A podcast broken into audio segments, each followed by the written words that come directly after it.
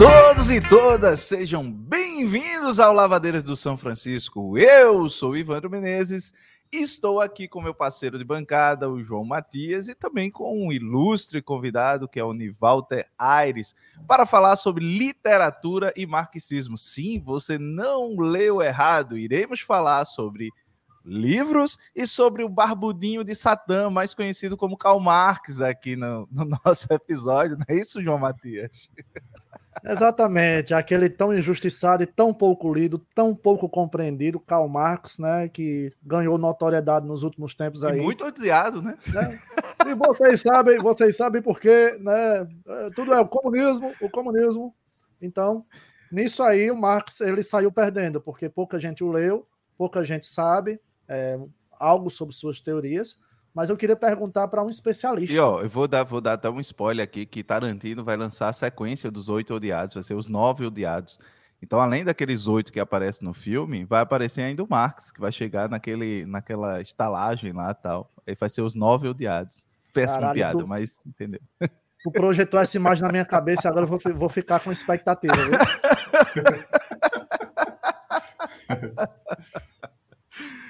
Mas eu queria perguntar... Western e Marx. Oh.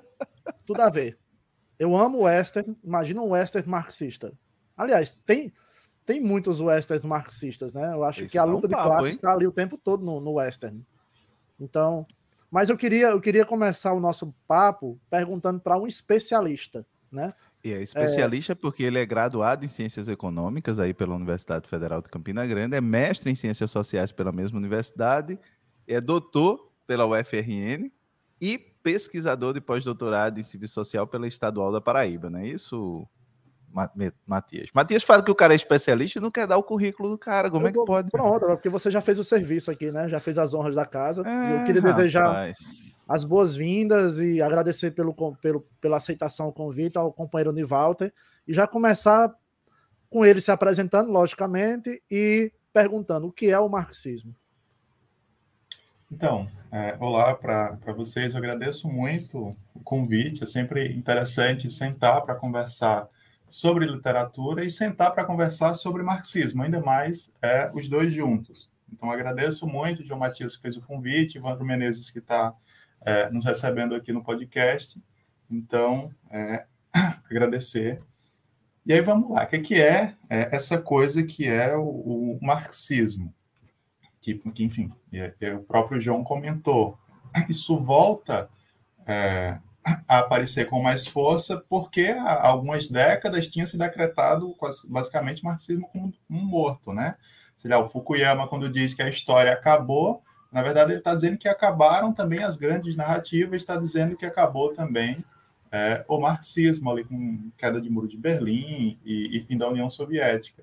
E aos poucos, é, as próprias contradições do capitalismo vão é, trazendo de volta é, ou fortalecendo é, as ideias do, desse pensador é, alemão, que ainda tem muito a, a explicar é, da nossa sociedade, seja na, na economia, na economia política, seja nas ciências sociais, e também, por que não, na literatura. Então, só para fazer essa contextualização super rápida, o que é, é o marxismo? Marxismo, em, em, última instância, pensando, sei lá, talvez em termos metodológicos, seria uma forma de aprender é, o movimento da história a partir da teoria da luta de classes. Então, o marxismo é essencialmente uma forma de entender o desenvolvimento histórico da humanidade, entendendo que ele acontece a partir é, de classes sociais distintas que ocupam posições distintas na produção e aí, uma vez que é, essas classes sociais têm interesses conflitantes, elas é, se articulam para ou manter a estrutura é, social, política, econômica, ou tentar romper com essa estrutura. Por isso, a ideia é de revolução todo o tempo no pensamento marxista, é, e como isso também, obviamente, impacta toda a dimensão cultural. Né? A luta de classes ela não acontece somente é, através das greves, por exemplo, mas ela toma todos os espaços da vida social a mídia, a literatura, as artes em geral, é, e a própria atuação política e econômica dos sujeitos que estão envolvidos. É, não sei se, e, se, eu consegui chegar sim, claro, lá conseguiu, claro. Eu, eu, também não é uma coisa simples. é, quando você destacou os terrenos em que o marxismo pode ser observado, eu pensei no nosso tema de hoje, que é a literatura e marxismo, e como, como tu enxerga, assim, a priori, o marxismo dentro da literatura? Então, o marxismo ele é usado em vários campos do pensamento. O próprio método é, ele é usado e segue com, plena validade, pelo menos assim eu acredito, para analisar temas econômicos, sociais, políticos e, obviamente, é, literários. Por quê? Porque o marxismo, sendo essa percepção do desenvolvimento histórico, é, ele coloca a arte e coloca, e especificamente a literatura que a gente vai falar, dentro de determinados contextos e busca analisar a obra a partir de uma integralidade. Ou seja, não é talvez analisar o discurso, como aparece em outras correntes, talvez mais pós-estruturalistas. Não, não é somente o que está ali, talvez o conteúdo, mas a partir de uma dimensão um pouco mais integral contexto de surgimento da obra, a classe social a qual pertence, ou conjunto de ideias representadas pela classe social do autor ou do conjunto de autores, se, se tratar, por exemplo, de um movimento. Então, tem vários determinantes é, que o marxismo, ou pelo menos é, a teoria literária marxista, ou teoria crítica, enfim, como a gente preferir chamar, é, pode estar analisando é, a literatura, mas sempre a partir dessa percepção histórica. A obra é, literária, o livro, quando ele é produzido, ele está dentro de um contexto histórico específico e esses sujeitos envolvidos na produção, na difusão desse material, eles também fazem parte desse contexto, a partir, obviamente, de, de lugares de classe lugares que eles ocupam, e aí por isso determinadas obras são mais é, difundidas, outras menos, é, por exemplo, pela mídia e, e, e, em geral, mas é um pouco isso. E, para não deixar de mencionar, a discussão da ideologia, né? Em todas as classes sociais, elas produzem ideias é, a partir dos, de, enfim, de sua perspectiva de manutenção ou de crítica à ordem social existente. Então, isso é não necessariamente conscientemente, né? Às vezes o, o movimento é até intuitivo. Escreve-se livros é, em favor da manutenção da ordem ou em crítica à ordem. É, e aí, isso é exatamente o que, dentro do marxismo, a gente chama de ideologia, né? esse conjunto de, de formas de perceber é, a organização social é, nesse sentido. Então, você pensou é, assim exemplos, assim para jogar aqui para a gente, exemplos de livros? Olha, eu teria, por um exemplo, a priori, o 15, o 15, que você me falou que utilizou na disciplina. Sim, pronto. O 15 é, é uma obra de crítica social, assim, muito clara. É, a gente percebe, e aí era uma Raquel de, de Queiroz extremamente jovem, era um, um, uma autora talvez não tinha nem consciência, ampla consciência política ainda, ainda que depois ela vá se, se associar ao Partido Comunista, mas é uma obra crítica é, à realidade social. A gente vê os desenhos de classe muito bem estruturados ali naquela obra, por exemplo. A gente vê os papéis que desempenham, por exemplo, a dona da terra, quando, uma vez que não chega a chuva, ela não se sente minimamente responsabilizada em relação ao seu vaqueiro. Tipo, não, solte o gado para morrer e tome o seu destino. E aí o Chico Bento e sua família, por exemplo, é, fazem toda a trajetória é, entre o Quixadá e Fortaleza. Né? Uma trajetória trágica, mas extremamente ilustrativa e bonita de se acompanhar é, aquele percurso. Então, está é, marcado por, por um, um, papel crítico, ainda que não necessariamente consciente. É, e aí tem até, inclusive, todo um debate né, sobre é, o uso desse da literatura como, por exemplo, propaganda ou não, é, e aí isso divide o marxismo, pelo menos, é, um, uma vertente muito pobre, se a gente puder chamar assim, e até não marxista, é, que investe muito nessa coisa de literatura como propaganda, né? O jadnovismo, realismo socialista, muita coisa do que fez, por exemplo, Jorge Amado aqui no Brasil. Total. Mas a gente pode comentar sobre isso é, ao longo do, da conversa. Eu diria, Nivalter, eu não sei se Ivano concorda, que todos os regionalistas de 30 dentre eles Jorge Amado, Graciliano Ramos. Primeiro que todos eles pertenceram ao PCB, né? Eu, eu já coloco que o PCB não é um partido, é um museu. Porque... Tava pensando no velho Graça agora, cara. Pois é, pois Graça, Graciliano Ramos PC, era do PCB, Raquel Queiroz era do PCB, Jorge Amado era do PCB. Qual escritor naquela época não era do, do Partidão? Né? Então já começa daí, né? Do Partido Comunista Brasileiro. E todos eles retrataram uma realidade social que nas minhas conversas com o Pepe Tela, para minha tese de doutorado, ecoaram lá em Angola. Então, os angolanos liam os nordestinos regionalistas e se viam representados em sua concepção de mundo e na concepção das próprias obras. Você pega uma obra como a do Graciliano Ramos, por exemplo, Vidas Secas. Vidas Secas é a luta de classes pura. Né? Fabiano está o tempo todo, é, o personagem principal de Vidas Secas, o protagonista, é, na verdade, não protagonista, né? Porque eu tenho uma tese que o a verdadeira protagonista de Vidas Secas é a baleia, é a cachorra-baleia. Uhum. É, então, ele é um dos personagens, né? Porque ela sintetiza ali muito bem as contradições, né? É, tanto o ser humano como animal, como também as contradições da precariedade, da precarização da vida, enfim. Mas Fabiano, ele é enrolado pelo patrão o tempo todo. Né? Ele sempre que vai receber o, o, o salário dele, ele não consegue, ele não tem, não tem o domínio das letras nem dos cálculos e, portanto, ele é enrolado o tempo todo. O patrão tira muitas somas dele, dizendo que são juros, mas ele não entende os juros. Por que, é que os juros sempre aumentam? E por que, é que ele está sempre numa situação de precariedade? Aí, dentre outras obras, o Graciliano Ramos, eu acho que se enfatiza bastante esse viés da precariedade da vida em, à, à vista da questão da luta de classes. O que, é que vocês acham? Cara, eu, eu, eu concordo contigo e, e acho mais. É, você percebe muito, para ficar em vidas secas, essa ideia da, da propriedade né, que, que se impõe ali é, e essa ausência desse acesso à propriedade que se impõe ao outro.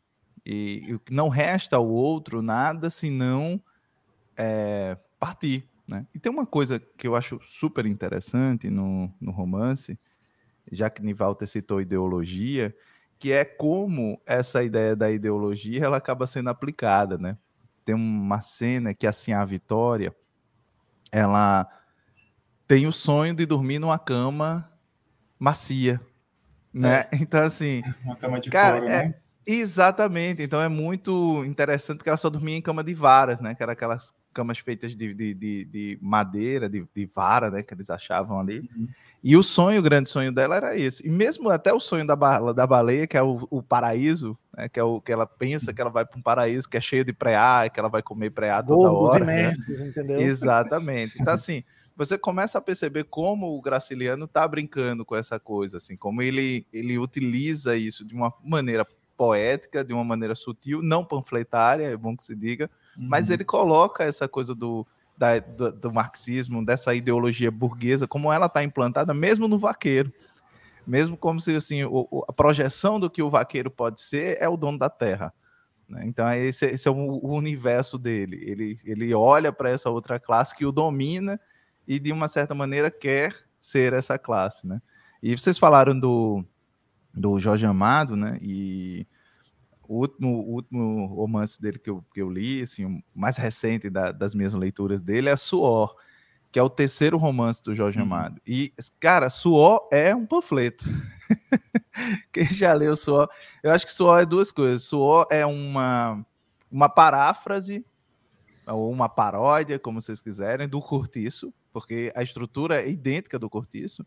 Então, na verdade, Suor ele se passa em um cortiço na, ali na, naquela região do Pelourinho, né, na, na em, em, Salvador, e, e você vai ter toda essa, essa, essa ideia da precariedade da, da vida urbana, de, desses trabalhadores, subtrabalhadores, é, da exploração que existe deles, e que vai desde personagens muito ricos, como prostitutas, como é, uma moça que, de uma certa maneira, o único meio dela, dela conseguir escapar daquilo é, é casando, né? Então você vai ter esses, esses, esses enganos e você vai ter também os trabalhadores do porto, que a partir de um italiano que vem para Salvador, começa a conhecer o comunismo e formar um. Ele dá aulas meio que assim sobre comunismo para as pessoas no, nesse curtiço e também a formação de, de sindicatos, né? Da, do mecanismo de sindicalização e etc.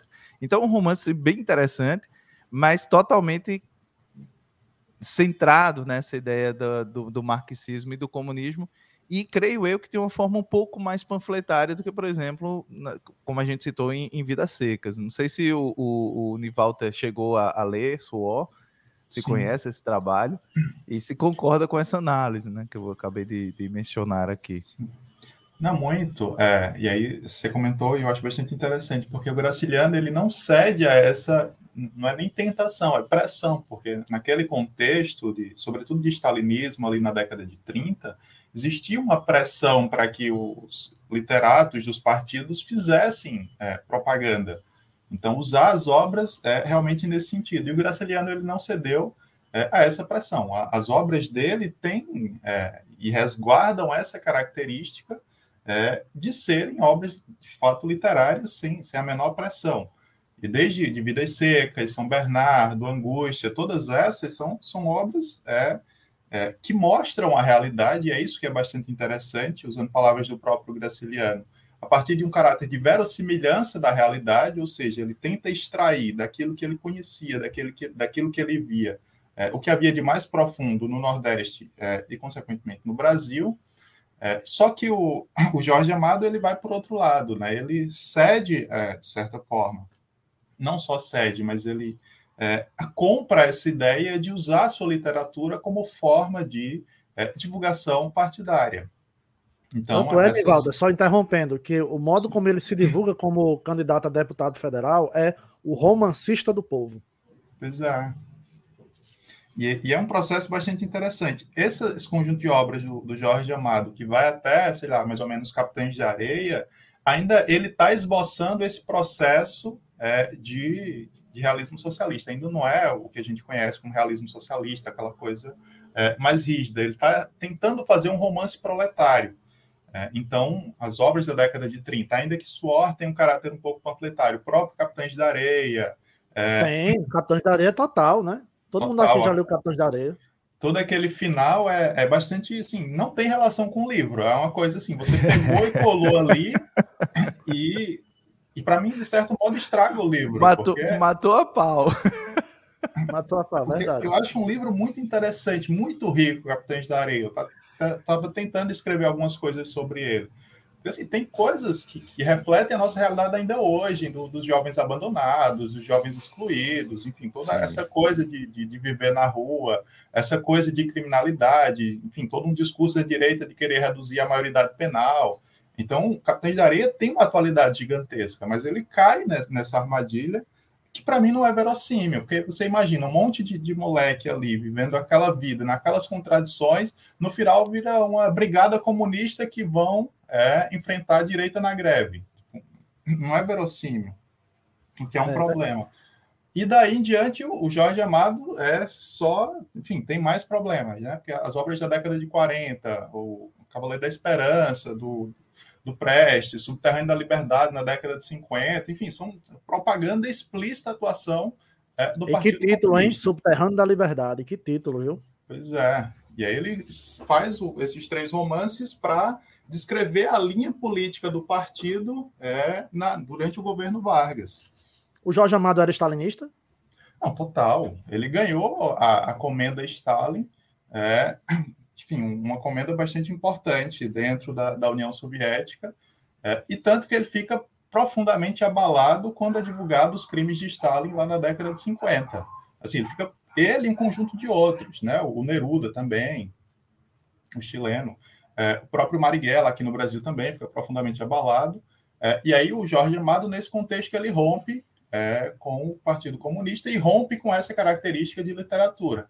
Aí ele vai começar a fazer aquela literatura que foi abraçada é, pela Rede Globo, né? Gabriela Cravo Canela, é, Dona Flor e seus dois maridos, enfim, toda aquela coisa, que é uma literatura é, de qualidade. Eu acho bastante interessante e, e, e gostoso e, de ler.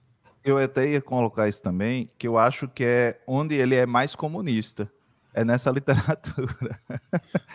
e me explico, né? Porque quando você vai olhar para essa, essa, essa outra literatura que o Jorge Amado começa a fazer, a gente vai observar muito. Tem uma coisa que ele fala, que é uma frase dele, tá? Não é minha, que ele disse que passou a escrever o mesmo livro sempre. Então, assim, ele vai pegando o mesmo livro e, e, reescrevendo, né? Mas tem uma coisa que eu acho que vale a pena a gente mencionar, e por que, que eu estou dizendo isso? Porque que eu acho que é onde ele é até mais comunista, né? É porque essa estrutura do, da luta de classes, essa estrutura do, das, das, dominações, das formas ali de dominações das mais variadas possíveis, inclusive sobre a questão é, da mulher, ela aparece em todos esses romances. Não sei se eu estou ficando maluco, mas aparece. São figuras extremamente transgressoras. O que pensar, por exemplo, de Teresa Batista, Cansada de Guerra? Que para mim é um dos, dos melhores livros dele. Né? Eu estava, inclusive, relendo esse Maravilhoso. livro. Porque a, aquele começo ali em Aracaju é sensacional, né? Quando ele vai, vai descrevendo ali e tal. É, é incrível. O que pensar de Tieta? A, a quantidade de transgressão que Tieta. não há em Tieta. Né? Porque Tieta é uma mulher que sai dali é, desgraçada de, de mangue seco, né? Ela sai desgraçada porque era uma mulher que tinha, enfim, perdido a virgindade. Enfim, e ela volta uma mulher extremamente poderosa que não se dobra, inclusive ao, ao pai, que foi o sujeito que tinha força para colocar ela para fora, para escorraçar ela da cidade, né? Não só com isso, ela acaba quebrando uma série de convenções. Ela vai ter um caso com o sobrinho, né? Ela, ela se volta contra a irmã Carola. Então você tem toda uma, uma, uma construção que ele vai fazendo dessas transgressões é, de, de outras formas que a gente vai ver de, de, de opressão, de dominação, por isso que eu, que eu brinco, que eu digo ali, é onde talvez ele, ele largou o panfleto e eu acho que ele consegue pegar essa ideologia, que era uma crença, enfim, que ele leva até o fim, ele tem uma decepção com, com o comunismo, é, mas ele, ele até o fim ele se dizia de esquerda, ele se dizia, enfim, socialista, né? É, e ele vai colocar isso de uma forma muito introjetada, quebrando inclusive certas hegemonias, porque eu acho que o, o, o, Jorge Amado faz isso. Ele é o ateu que, por exemplo, celebra o candomblé, celebra a Umbanda, porque essa é a religião do povo baiano, desse Exatamente. povo que, que, que, que, cheira suor, né? É, uhum. Desse povo que, que trabalha. Né? Então ele, ele vai olhar para esse lugar. E, e, ele vai começar a trazer isso para o protagonismo da sua obra, para o protagonismo do, dos seus livros. Né? Eu lembro que quando eu era criança, que eu li, eu li Mar Morto pela primeira vez, eu, eu criei uma paixão por Iemanjá, assim, gigantesca, vendo Mar Morto, né? E tem aquela primeira cena, quando Guma volta com o Saveiro na, na tempestade, que ele sobrevive à tempestade e, e o, o, pai e o filho não sobrevivem, né? Que é uma cena que o, o Jorge Amado descreve muito, muito bonito, ele põe o fumo no, no cachimbo, senta no saveiro e começa a olhar o, a lua cheia no, no mar, e o Jorge Amado diz que aquilo, que os raios da, da lua cheia são os cabelos de Iemanjá que vem se pentear olhando a lua, né? E aí o Guma olha com paixão para Iemanjá. E aí ele descreve Lívia aos pés dele, com os seios quase à mostra no, no, no vestido, arfando, se entregando para ele, ou seja, apaixonada por ele, e ele olhando para uhum. essa outra mulher, contemplando Janaína. essa outra. Uhum que é exatamente contemplando essa outra mulher que está ali. Então é, é uma, uma, uma, relação de simbiose que ele vai cons, cons, conseguindo construir, né? Que é essa relação de, um, de uma mulher apaixonada por aquele homem, aquele homem apaixonado por aquela outra mulher, né? Então essas, essas, essas relações entre o povo e as suas crenças, essa relação entre o povo e seu trabalho e a sua luta. Então acho que o, que o Jorge Amado consegue ser um, um, um bom cronista desse tempo. Lembrando que Mar Morto é dessa primeira fase dele, né? Que é 1936, uhum. o romance, é. que é dessa fase é. dele que ele constrói romances que tem mais esse, esse viés. Eu acho que o Mar Morto, dessa primeira fase, é talvez o livro dele que mais se desvia de, desse, dessa questão do panfleto, sabe? Apesar de Capitães da Areia ter, ter sido considerado uma espécie de obra-prima dessa fase, mas eu particularmente sou é, fã do Mar Morto. Sim. É, um papo o... sobre Jorge Amado, não foi? Não é? Foi. Assim, só para fechar, o Carlos Nelson Coutinho, que é um crítico é, literário marxista, ele diz que o, quando o Jorge Amado ele rompe né, com, com, essa lógica stalinista, ele adere à democracia como valor universal. E aí daí aparece tudo isso, né? Aparece é, o papel da mulher, aparece é, várias coisas que talvez tivessem uma ocupação muito menor na sua literatura é meramente panfletária. É, e aí essa democracia com valor universal que ainda, vai é, dar atuada de sua vida em diante. Ainda que eu acho que ele sempre foi complacente com os barões, os barões do cacau, por exemplo, né? Eles aparecem muito mais como uma espécie de pastiche do que necessariamente como um, um, uma figura vilânica, por, por assim dizer, né? E essa é um pouco a lógica é, do stalinismo, né? Porque o, o stalinismo, além de ser assim, péssimo para as artes, naquele contexto de década de 30 e 40, é, eles colocavam como política central uma ideia de talvez é, de associação com uma burguesia nacional contra uma burguesia imperialista. E aí, por isso que naqueles hum. livros da década de 40, a gente vê, tipo, os sindicatos, os trabalhadores é, dando força a, aos coronéis locais contra aqueles coronéis que vêm de fora, contra as empresas estrangeiras que, por exemplo, estão exportando o cacau. E aí, enfim, é, é tudo a linha do partido sistematizada na forma de romance. A gente consegue, inclusive, é, conhecendo a linha do partido, ver, não, isso aqui foi colocado porque foi discutido em tal congresso do PCB, é, essa resolução, por exemplo. Enfim, aí vai um pouco nesse sentido. Mas é, é clara essa ideia. E aí vários intelectuais, não só escritores, mas também críticos, etc., seguiram essa linha é, no PCB de tentar dar esse espaço para é, a burguesia nacional em oposição é, à burguesia imperialista, à burguesia estrangeira, na aposta de talvez uma revolução democrática, né? Enfim, a coisa da, do uhum. etapismo, dividir a revolução brasileira em duas etapas. Uma, uma primeira revolução democrática burguesa para, num futuro distante, quem sabe, fazer a revolução é, socialista. Tudo isso, é, obviamente, na, com o golpe de, de 64, cai por terra, né? Essa, essa expectativa de que existia uma burguesia progressista, nacionalista no Brasil, que ia fazer essa revolução, é, ficou esmagada com os militares em 64. É, eu, eu, eu, destacaria também, Jorge Amado é o, é o, cara mais diretamente associado ao, ao comunismo, porque é, foi deputado, teve uma atuação política, Sim. né? Para além de tudo, para além de suas obras, talvez seja um dos escritores brasileiros mais prolíficos, mais lidos e cujas obras completas estejam nas bibliotecas da maior parte das e, pessoas. E, João, eu acho que, ironicamente, é, é o, o, o, deputado que mais fez pela, pelas religiões no Brasil, né? Ironicamente, é. foi um comunista. A lei de liberdade religiosa é do, de lavra dele, né? É, o hum. projeto é dele. É ele que encampou. Uma, uma, história interessante que quando ele estava né, né, nesse pleito, o Gilberto Freire também era deputado. E ele foi para o Gilberto Freire pedir apoio. O Gilberto Freire ficou indignado dizendo por que, que eu não tive essa ideia? Era para essa ideia ter partido de mim. Mas aí ele conseguiu, obviamente, o apoio do conservador, que o conservador Gilberto Freire, para é, apoiar, enfim, acabou passando a, a lei de liberdade religiosa. São os né? momentos em que o marxismo e o conservadorismo se tocam. se é, já diria Hegel, né? Quando os extremos se tocam. Em algum momento Exatamente. eles se tocam. Agora, eu queria destacar também a presença dessa eminência, os, é, digamos assim, representação, materialização da luta de classes, até na literatura contemporânea, porque você, você falando de, de, Jorge Amado, a gente falando de Jorge Amado, não tem como não lembrar de Torturado, né? Digamos assim, a, a literatura de Tamar Vieira Júnior também põe essas contradições inerentes à, à concepção da história, segundo Marx, né? Lá, Zeca Chapéu Grande é um sujeito explorado, né? não, Ivandro? Total, é, a vida total. de é, e Bibiana são, é, digamos assim, são vi vidas de pessoas que estão exploradas, sobretudo pela posse da terra, né? Então, Sim. tem ali a questão agrária, tem ali a questão de classe, tem ali a questão de raça também, né? Que está ali tudo concebido é, de uma maneira a chamada interseccionalidade, eu acho que, que é muito a bem trabalhada. A interseccionalidade em, em Torturado é enorme. É. E destacaria não só Torturado, por exemplo, destacaria Porco de Raça, do nosso colega Bruno Ribeiro.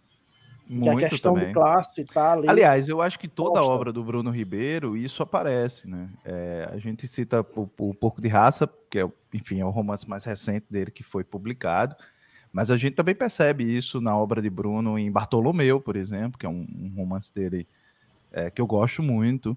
É, em Glitter também, que é, Glitter, que é anterior, sim. a gente também percebe muito. Eu acho que o, o, o, Bruno vem muito nessa, nessa vertente de colocar esses, esses extremos é, do capitalismo e atacá-los de, de, certa forma também. Né? No Bartolomeu ele faz isso com o sistema político, né? porque em Bartolomeu, Bartolomeu é, é, é funcionário de uma empresa de assassinos de aluguel, né? Então, assim, é, e que vai esbarrar em certos interesses de um político conservador de extrema direita que quer se tornar presidente da República. Isso é pré-Bolsonaro, inclusive um romance. E então você vai ter isso. Em Glitter tem essa questão da indústria da, da moda. Acho que Glitter tem, inclusive, acho que Bruno brinca muito com uma ideia de, de sobreposição do sagrado e o profano, né? Acho que eu, uhum. essas são, são duas coisas que eu gosto muito, particularmente na minha trajetória de, de estudar, é, porque eu fui, enfim, pensar religião, e mas eu, eu gosto muito da definição de sagrado de um de um de um autor é, que é o Gordon Lynch, em que ele diz que ele faz um retrospecto em um livro dele que se chama Sobre o Sagrado, em que ele faz um retrospecto da ideia de sagrado na história, né, como ela foi se transformando, e ele diz: olha, a modernidade tem três tipos de sacralidade. Ele fala a sacralidade do humano, a sacralidade. É... E Deus, deixa eu ver se eu lembro agora. A sacralidade humana, a sacralidade da natureza é, e a sacralidade da nação. Ele diz que a sacralidade da nação foi muito notória, por exemplo, ela prevalece muito na década de 20, com os nacionalismos e etc. e tal, os fascismos. A sacralidade da, do humano, ou da humanidade, vai aparecer em todo o discurso dos direitos humanos, no pós-guerra e etc. e tal, o homem como centro e tal. E a sacralidade da natureza. Seria na, na questão judaica, o homem burguês, o homem liberal. Isso, Exato. E na sacralidade da natureza, é, vai estar tá muito, por exemplo, movimentos como veganismo, como vegetarianismo, como movimentos ecológicos, né, que é essa ideia da natureza como sendo algo é, sagrado. Né? Então, ele, ele, começa a notar que essa sacralidade existe. Eu gosto muito de um, de um conceito dele de sagrado. Eu gosto muito de conceitos que são relativamente vazios. Né? E vou explicar. Ele diz que sagrado é tudo aquilo pelo qual se mata ou morre. Então, tudo aquilo que é relevante para alguém a ponto de motivar é, ações extrema, muito extremas, acaba tendo um, esse aspecto de sacralidade que está ali. E aí, obviamente, que a ideologia vai preenchendo os, os, objetos ou aquilo que é o sagrado. Mas o sagrado tem esse aspecto de ter essa essa capacidade de se incorporar, de se concretizar. E eu acho que em Glitter Bruno faz isso. Muito, é, né? assim, muito precisamente, porque ele transforma o shopping em templo. Então o shopping center é o templo, sabe? Então, aquelas modelos são todos são modelos decadentes que engordaram, modelos que criaram estria, modelos, enfim, que não estão mais no padrão que a moda exige, e são colocadas ali dentro de um de um, um reality show kamikaze, elas ficam confinadas por um ano dentro de um shopping center é, para escrever poesias de um desfile kamikaze. Então, nesse desfile vai ter uma série de convidados que são os desafetos pessoais, e onde elas vão desfilar, os seus poemas vão ser recitados e no final elas se matam. Né? No final da passarela, elas se matam de alguma forma, das formas mais criativas possíveis, mas é isso que é a essência de Glitter. Então tem toda uma crítica a isso. E a próprio, o próprio título só faz sentido por uma manifestação mágica do sagrado. Né? Tem uma hora que uma modelo vai soltar o glitter. Assim. E enfim, eu não vou, não, não vou contar, porque senão um byte spoiler estraga a experiência do livro. Mas é, é interessante como o Bruno consegue captar essa ideia de que o sagrado ele se concretiza, ele vai se, se revelando é, dentro de, de objetos que não são por si só sagrados, mas são objetos que são profanos. E que muitas é. vezes a manifestação do sagrado é e se dá exatamente por um tipo de profanação. Então, é isso, isso, essa sacada eu acho genial. E ele Cara, vai tomar diria... exatamente esses símbolos que são símbolos capitalistas e vai dizer: olha, mesmo essa manifestação é uma manifestação capitalista. Então a obra não deixa em si de ser uma crítica a isso. Não deixa em si de ser uma crítica. E aí eu lembro que pouco tempo depois que ele lançou esse livro, é, veio a São Paulo Fashion Week, acho que foi a São Paulo Fashion Week seguinte, em que um modelo morre na passarela. E quando ele morre na passarela, ele cai morto e o desfile continua acontecendo. Os outros modelos, as outros modelos continuam seguindo e puxam ali o corpo para o lado e acabou, e como se nada tivesse acontecido, né? Então essa, esse desprezo é, pela, pela vida humana que vai sendo gerado, esse desprezo é, por aquilo que, que em tese deveria ser o mais sagrado, é uhum. totalmente colocado de lado pelo interesse do, do, mercado, pelo interesse do capital, né? Então, acho que nesse, nesse aspecto, é, é, esse trabalho do Bruno Ribeiro, assim, quem não leu, recomendo que leia, é, é sensacional, assim. Pois é, eu acho que a literatura contemporânea está atravessada por essa, é, essa crítica ao capitalismo, né? Eu não sei o que que Nivalter acha, assim, do que ele leu, tem lido literatura contemporânea a respeito desse tema. Mas tem muito livro de literatura contemporânea também, viu, João? Que é sobre o sofrimento do menino burguês de classe média que estudou na PUC, né? E não consegue aí, pagar um apartamento na Avenida Paulista, em, em, São Paulo, e ele sofre porque ele mora numa kitnet na Vila Mariana. Então tem, tem, tem, muito disso. O que, é que você acha, Nevalta?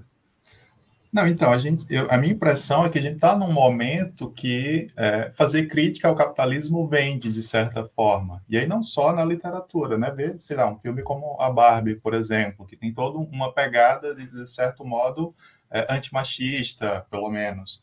Ou, sei lá, é, Mad Max, que teve toda uma apologia um pouco anticapitalista, é, Panteras Negras, que teve toda um, uma, uma questão é, racial, enfim, de africanidade e tudo. Então, é, a gente. Questões um momento... identitárias vendem, né? Pois é, mas, enfim, são questões que são válidas, é, não sim, tira a validade sim. delas. Mas a gente está no momento do, do capitalismo em que é válido fazer críticas ao capitalismo desde que se não rompa determinados limites, que é o limite do próprio capitalismo.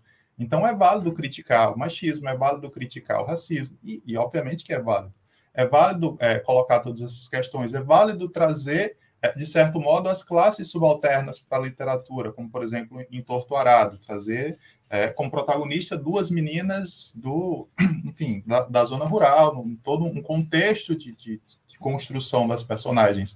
Ali, é, que aí é, é perpassado por todas essas questões de classe, de gênero, de raça, e isso virá talvez um do, enfim, do, dos livros mais vendidos nos últimos anos do Brasil, isso acontece, mas desde que não é, rompa-se, ou pelo menos que não se proponha é, a romper os limites do próprio capitalismo. Então, criticar o capitalismo também vende. Enquanto está vendendo, os estúdios de Hollywood, por exemplo, seguem fazendo. A partir do momento que não vender mais, é, então não vai, é, pelo menos lá em Hollywood, não se vai mais fazer.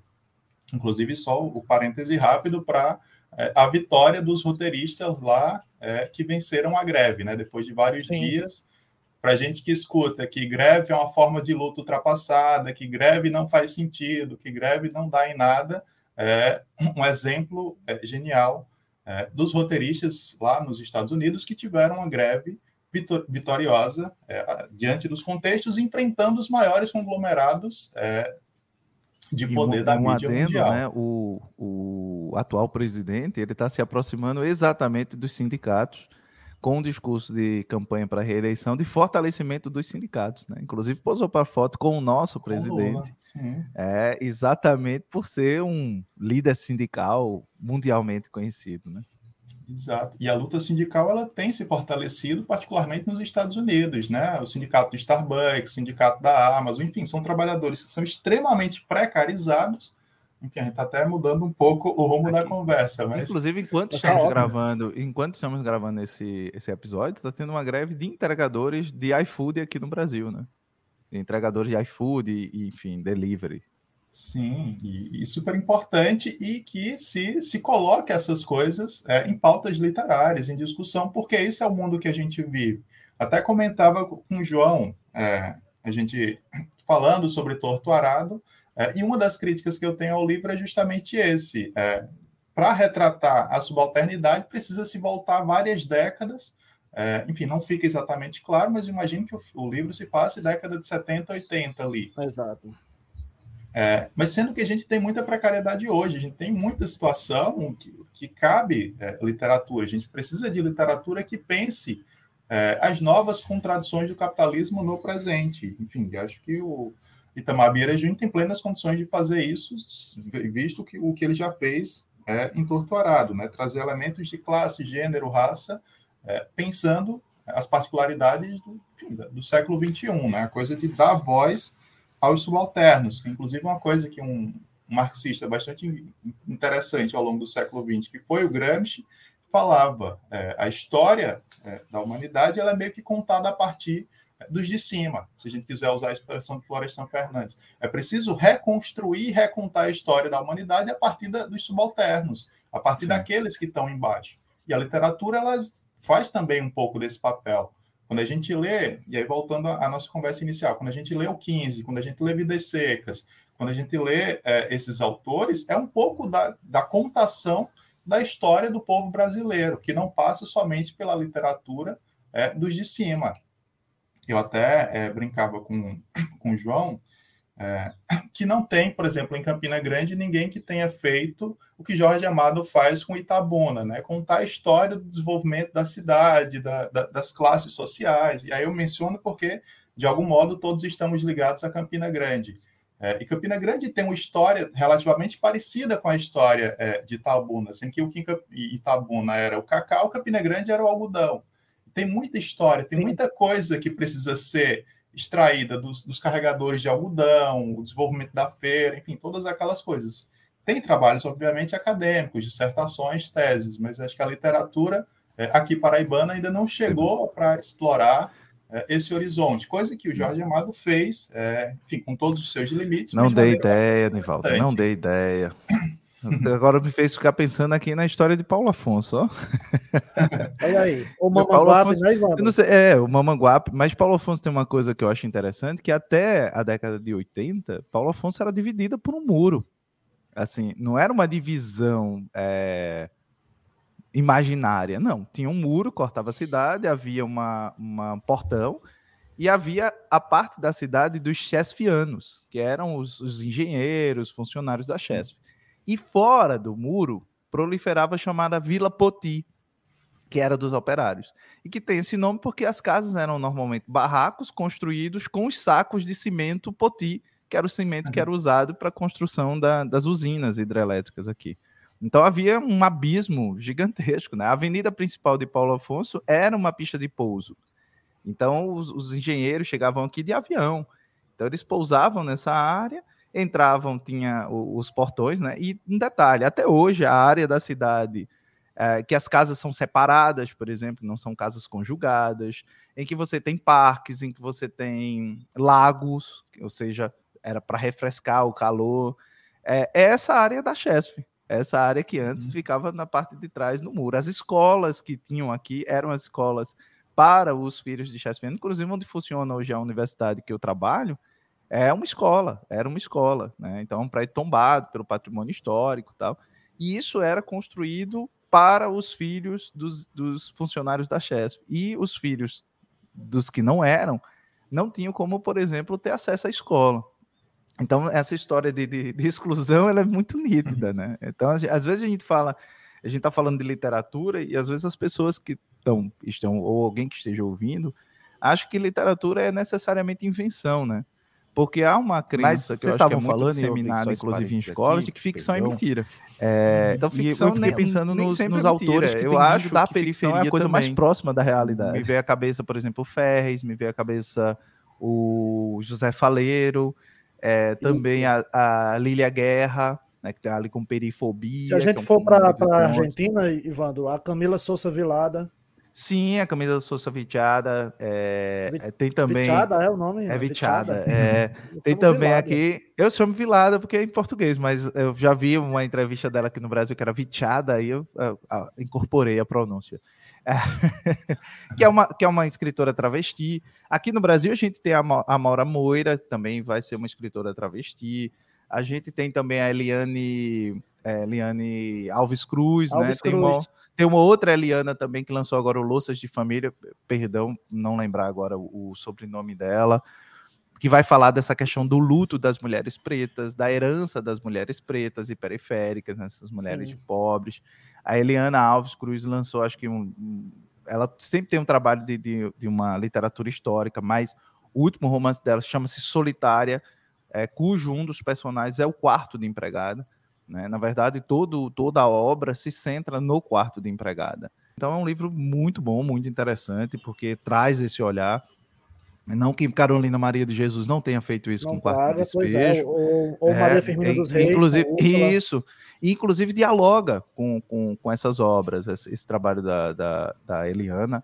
Mas eu acho que ela traz muito essa, essa coisa para essa, como é que eu diria, essa nova Casa Grande Senzala, que eu acho que é muito significativo no elevador de serviço e no elevador social, sabe? Isso. Que é muito significativa uhum. no quartinho dos fundos, no prédio que mora o zelador e a sua família entendeu? Então ela traz essas, essas, essas representações urbanas a, contemporâneas do mesmo e longo processo de exploração que a realidade e a, sociedade brasileira vivencia, entendeu? Então acho que, que, que traz um pouco desse aspecto. Agora eu também queria é, provocar o Nivalter nessa literatura sobre a ditadura militar, né? Não sei se, se de alguma forma o marxismo também aparece ali, né? Sim, não, me chama é, e me vem à cabeça nessa é, literatura, assim, de imediato, é, o Antônio Calado, né, que logo depois do golpe ele escreve Quarupi, que é uma obra, assim, ele mostra e, e tenta desenhar todos os mecanismos é, entre 55 e 64 que vão meio que resultar naquilo, né, o, o Antônio Calado. Para quem não conhece, ela era jornalista e acompanhou a vida política brasileira de muito perto. É, e, particularmente, todo o, toda a situação aqui no Nordeste a partir de 59. Então, é, aparece de maneira muito clara, é, enfim, ali o final do governo de Getúlio Vargas, até chegar é, o golpe propriamente e o que acontece depois do golpe, né? Porque aparece é, toda a repressão, aparece todo esse processo e o Antônio Calado, depois de Quarupa, ele escreve é, outras coisas ainda, é, rememorando e refletindo sobre esse período. Então, assim, a, questão, a discussão de classe está tá marcadíssima é, na obra do, do Antônio Calado, por exemplo. Inclusive, tem, tem, uma coisa que eu acho bastante interessante nesse livro, Quarupa, que é, enfim, é talvez da, das coisas mais heréticas, pensando em, em termos é, cristão-católico, que poderia acontecer. Enfim, eu já fui católico em algum momento, é, e em Quarupi tem uma coisa que, assim, que é de uma heresia que, que fiquei, assim, chocado e, e maravilhado ao mesmo tempo quando ele escreve. Não sei se, se a pessoa pode contar, porque, enfim, quem for ler vai se deparar com um spoiler, mas tem essa reflexão religiosa também bastante interessante em Quarupi. Tem a questão indígena, que aparece, pelo menos pouco naquele contexto, na nossa literatura, enfim, hoje em dia é, aparece é, bastante mais. Enfim, tem inclusive escritores indígenas que estão até disputando a Academia Brasileira de Letras, aí, enfim, é uma querela à parte, mas é, naquele contexto, é, com, com enfim, toda, toda a situação é bastante interessante.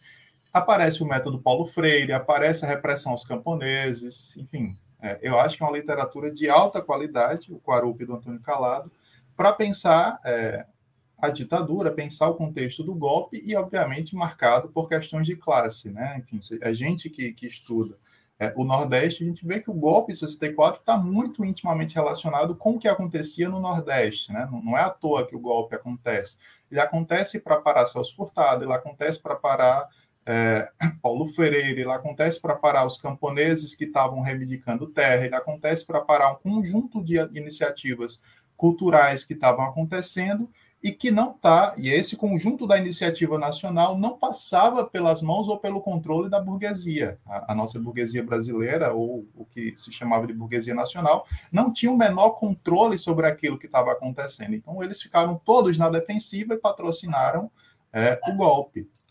Então, a burguesia, quando ela não controla os processos nacionais, ela se assusta é, e daí vem golpes. A gente vem para a conjuntura mais recente, é, é, é, bastante parecido, né? Aquilo que aconteceu o começo de 2013, quando a burguesia não tinha um controle dos, da, das manifestações e dos movimentos, é, eram coisas gigantescas. A partir daí, isso to, a partir daí toda a mídia colocou um peso gigantesco para controlar aquilo. É, tem, tem vídeos, assim, agora a gente está fazendo 10 anos, né? Do junho de 2013, tem vídeo do, do Arnaldo Jabor na Globo, assim, criticando, não, isso é um monte de baderneiro, não sei o quê, não sei o quê. Uma semana depois, aí ele está dizendo, não, eu estava enganado, é uma manifestação legítima de não sei o quê, não sei o quê. Enfim, tem os cortes aí no YouTube, é, que é bastante assim, é, a, a, coisa. E não é à toa, não é da cabeça do Arnaldo Jabor que vem isso, mas é o esforço da burguesia brasileira para controlar aquele processo. e daí se abre, é, obviamente, uma caixa de Pandora, né? Porque era um processo em aberto lutando por direitos, por, enfim, passe livre, ampliação daquilo que, que os governos é, petistas prometiam. É, mas aí abre-se a caixa de Pandora, é, a extrema-direita chega com tudo, é, e aí vem se desenrolando isso que a gente conhece na política nacional de lá para cá. Né? Mas começa com um movimento absolutamente legítimo que buscava consolidar é, aquilo que, pelo menos, a Constituição prometia. É, e aí eu fiz esse paralelo só para indicar, quando a burguesia ela não tem o controle do processo político, da situação, é, ela vai investir todos os pesos para controlar, para romper é, com aqueles processos. E aí, como o próprio Florestan dizia, é, inclusive pelo meio da contra-revolução permanente, né, ou contra-revolução preventiva. O que seria isso? Tem que explicar agora. Pronto. O, Florestan Fernandes, é, é, talvez um dos, dos, melhores sociólogos brasileiros, que tem mais, mais teve capacidade de analisar o Brasil, num, num sentido bastante profundo. Lá no seu Revolução Burguesa no Brasil, ele constrói é, toda uma análise bastante interessante do modo como aconteceu a Revolução Burguesa no Brasil. Se a gente lembra do que eu falei mais cedo, é, por exemplo, o PCB, os intelectuais do, do, do, Partidão, eles estavam na expectativa de acontecer uma revolução democrática, uma revolução burguesa, para depois acontecer é, de maneira parcelada uma revolução socialista. Florestan Fernandes vai chegar e dizer: não, revolução burguesa no Brasil já aconteceu. O problema é que ela não é democrática, como, como aconteceu é, em alguns casos, e aí parcialmente democrática, né? enfim, em, alguns países centrais, ela não só não é democrática, como ela faz questão de excluir as camadas populares de todos os processos de iniciativa nacional. E se a gente pega, sei lá, a Revolução de 30, o que se chama de Revolução de 30 de Vargas, é, a destituição dele em, em 45, é, o golpe de 64, é, o próprio processo de democratização a partir de 85, tudo isso acontece é, afastando as camadas populares dos processos é, e de iniciativa. Aquilo que a gente teve mais próximo é, disso, de, de trazer a, a, população, foi um pouco a Constituinte, mas ela foi eivada de contradições. Né? Enfim, passou um monte de coisa progressista que está lá no texto constitucional, mas tem um monte de coisa é, que foi tutelada pelos militares também. Então, e o próprio Florestan, que foi deputado constituinte, analisa com bastante qualidade uhum. esse processo, né? O que, o que passou, o que não passou, em termos progressistas. E aí ele formula essa ideia de que é, se a, a, nossa burguesia ela sempre exclui as camadas populares do processo pela via da violência, pela via da cooptação, enfim, pelas vias que tem à disposição, ela está numa posição defensiva de contra-revolução permanente. Qualquer iniciativa das camadas de baixo vai ser tão pronto é, sufocada.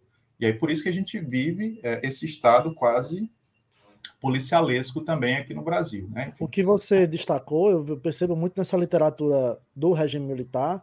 Como eu estudei João Baldo Ribeiro, me, me sinto obrigado a destacar as obras do João Baldo que retratam esse processo de retomada, de tentar, tentativa de retomada do processo de democratização do Brasil, paralisado em 64 a 86, né, nesse entrevero por exemplo, no romance Vivo Povo Brasileiro, que eu estudei, né, o Vila Real, Sargento Getúlio, eu acho os, os romances da primeira leva, do João Baldo, que eu considero Sargento Getúlio, Vila Real, Vivo Povo Brasileiro, sobretudo, e Setembro Não Tem Sentido, sobretudo Setembro Não Tem Sentido, né, que é uma crítica voraz ao regime militar e ao nacionalismo, a patriotada toda daquela, daquela época, então, esses quatro romances iniciais da leva do João Baldo, para mim, são sensacionais nesse sentido de retratar um contexto histórico.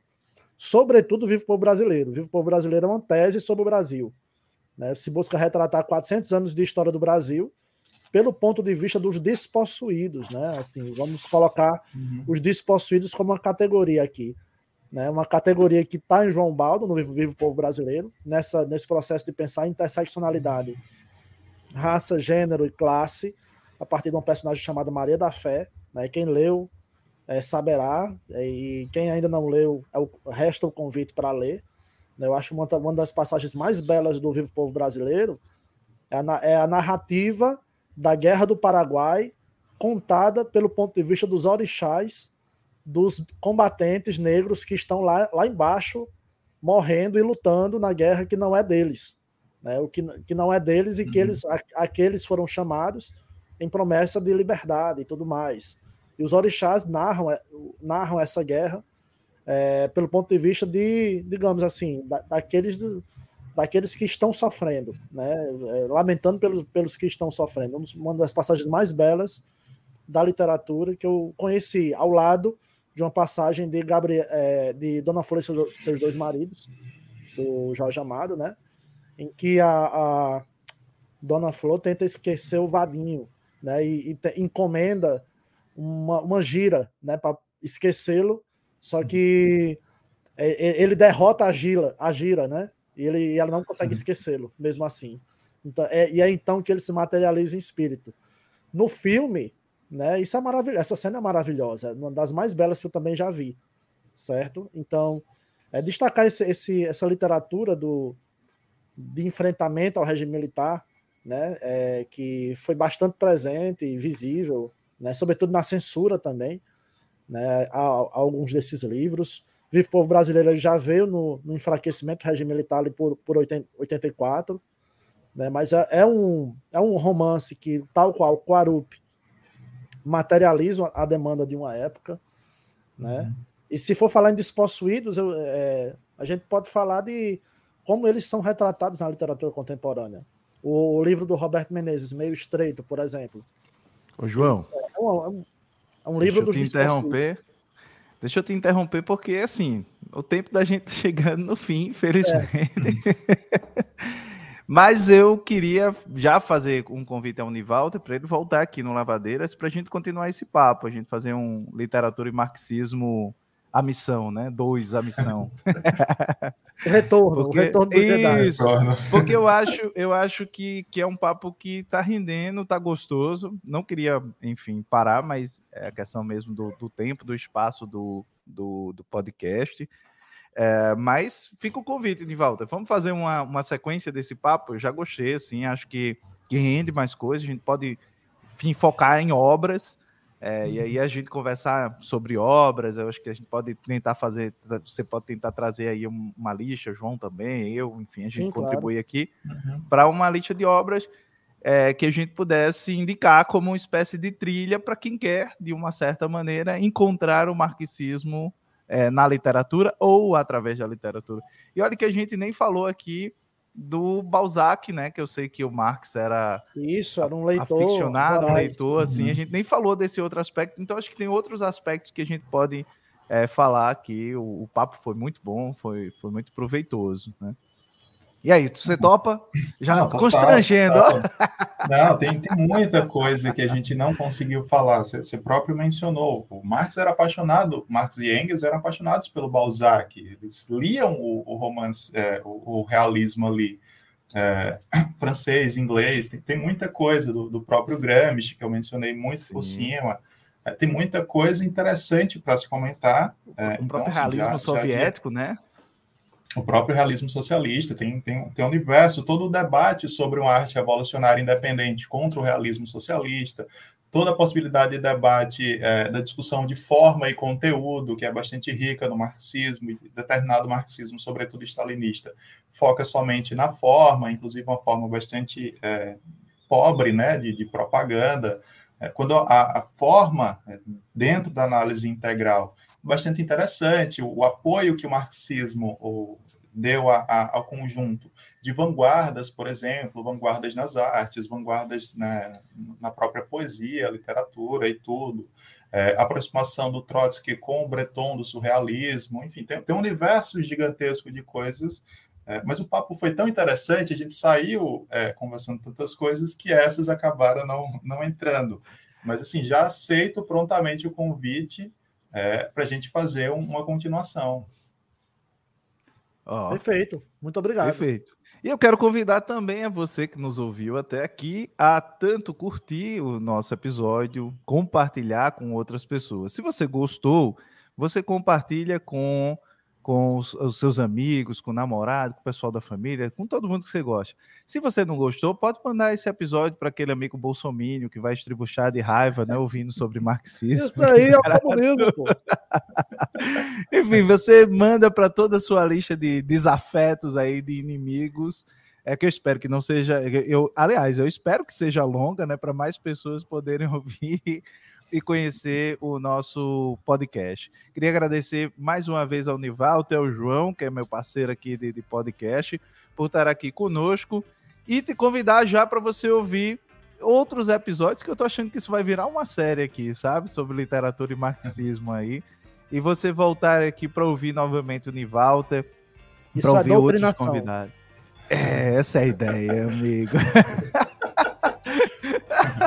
a todos vocês, um beijo grande e até o nosso próximo episódio. Fui!